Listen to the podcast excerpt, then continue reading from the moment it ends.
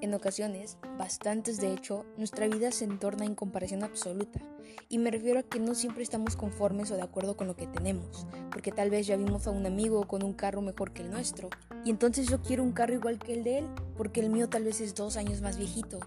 ¿Y qué crees? Así suele ser muchas cosas que pasan en nuestro día a día, pero lo que no nos damos cuenta es que al comparar y querer algo que yo no tengo pero mi amigo sí, es querer la vida de mi amigo y no nos damos cuenta que nosotros mismos podemos tener una vida mejor que él.